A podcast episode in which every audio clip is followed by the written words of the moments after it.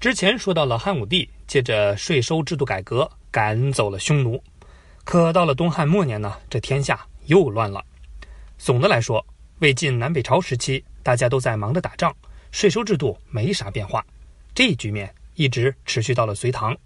前边说了，魏晋南北朝兵荒马乱，种地的都去打仗了，于是这些地渐渐都到了死宅土豪们的手里。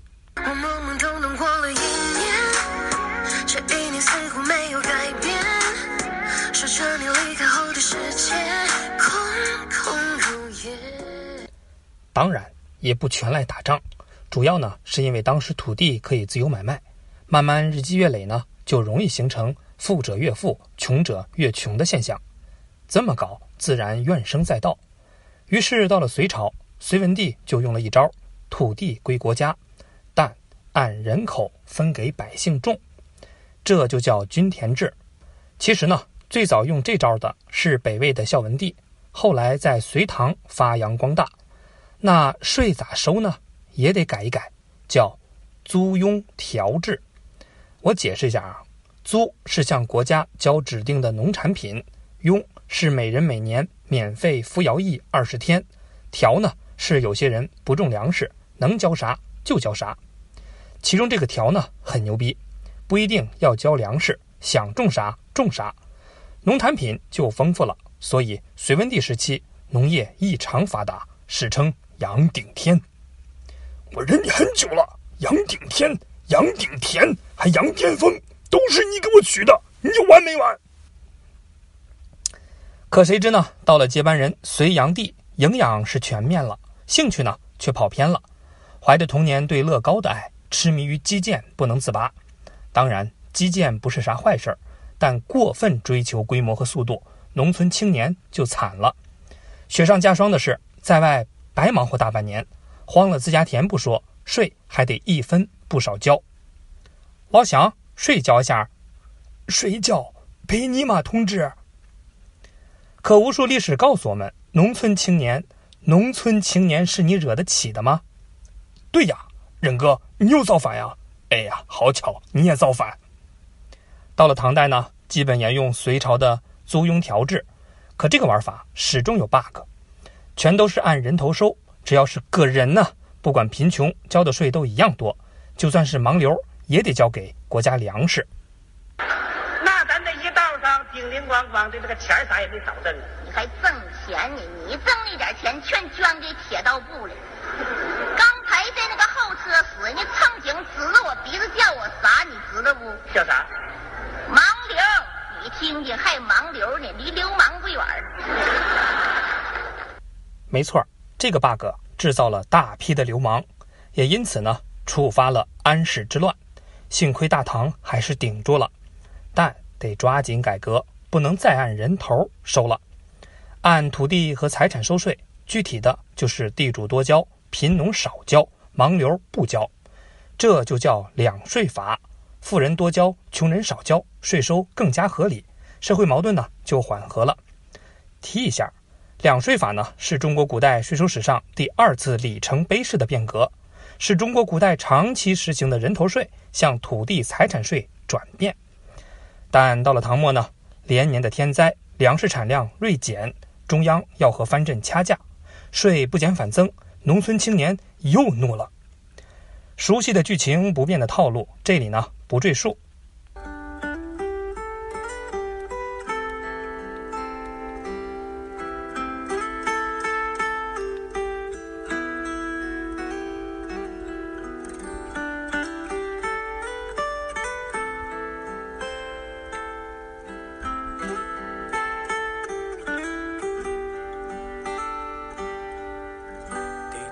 滴答滴答滴答，时间它不停在转动。然后呢，时间到了宋朝，农村还是沿用两税法，但工商业越来越发达，就要试着跟商人收点税了。定点经营户呢收住税，过路批发商收过税，不收不知道，一收吓一跳，原来商人比农民有钱多了。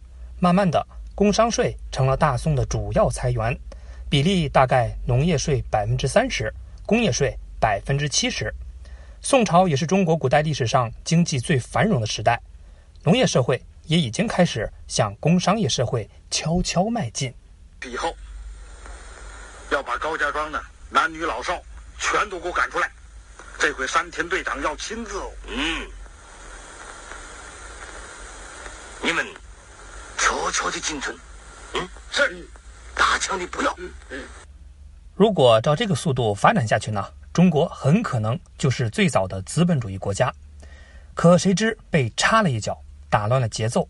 没错，蒙古大汉们来了。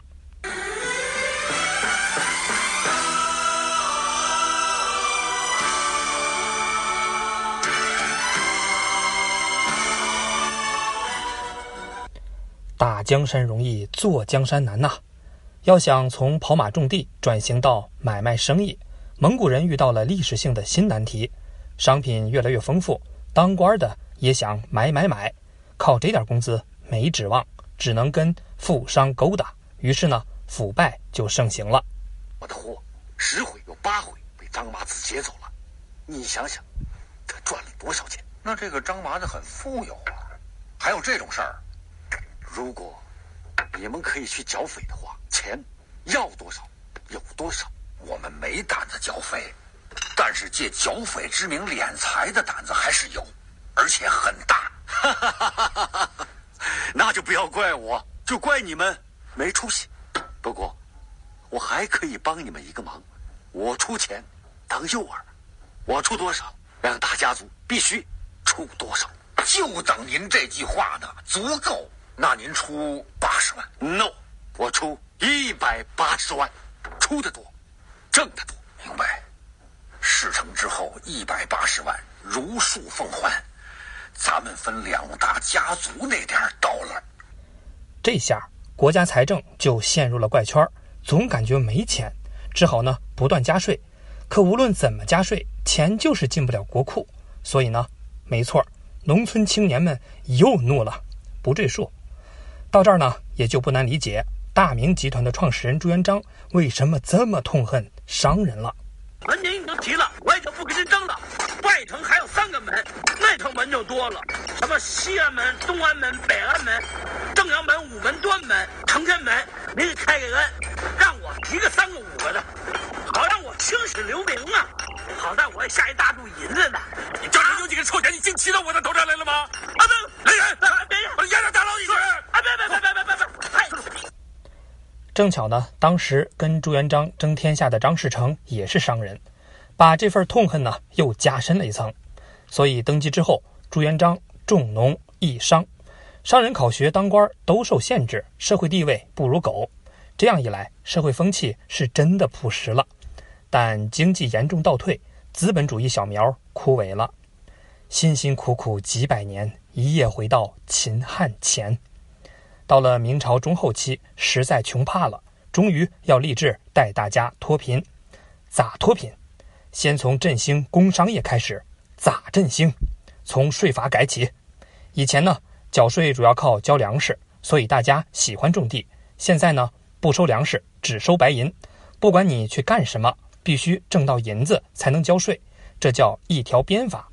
这样一来，农民纷纷离开土地，从事工商业，经济就活跃了。一条鞭法是中国古代税收史上第三次里程碑式的变革，货币税彻底代替实物税，促进了商品经济的发展。此外呢，一条鞭法还有一个初衷，想完成税役合并。原来呢，古代人除了缴税，还要服劳役、干苦力。可社会分工越来越细，高级人才干苦力很浪费，活儿也不对路啊，不如向大家收点劳役税。国家用这些钱组织专业队伍搞基建，然而呢，这个改革没搞好，因为如果劳役税每个人都要交，那不又成了人头税吗？土地和财产多，交税就多，这很合理。可贫困户家里人多，那就多缴税就很扯了。孩儿他爹，我又有了。这种低级错误，唐朝已经犯过了。于是到了清朝，雍正提出摊丁入亩。电视剧都看过，但啥意思呢？就是把劳役税和财产税合并，统一按土地面积征税，解决了这个问题。家大业大，征税多，没着没落就算了。像你这样的演员，我还能给你死规定吗？那你就规定好了。来来来，你就站在这儿，在哪儿？这儿，在这儿啊！就这么大点地方，你想多大呀？好，够站了。摊丁入亩呢，完成了我国封建社会最后一次重大的税制改革。解决了人头税和财产税没法合并的问题，but，在历史的进程中，这些都没什么卵用，因为忽然有一天，农村青年又怒了，大清也要完。相同的剧情继续，不赘述。纵观中国历史，所有封建王朝每次税费改革，农民负担首先下降，然后呢逐渐上升，最后无法接受，谁都逃不出这个怪圈儿。这就叫黄宗羲定律。所以呢，因为农村青年不好惹，二零零六年我国干脆取消了农业税，就是想打破这个定律。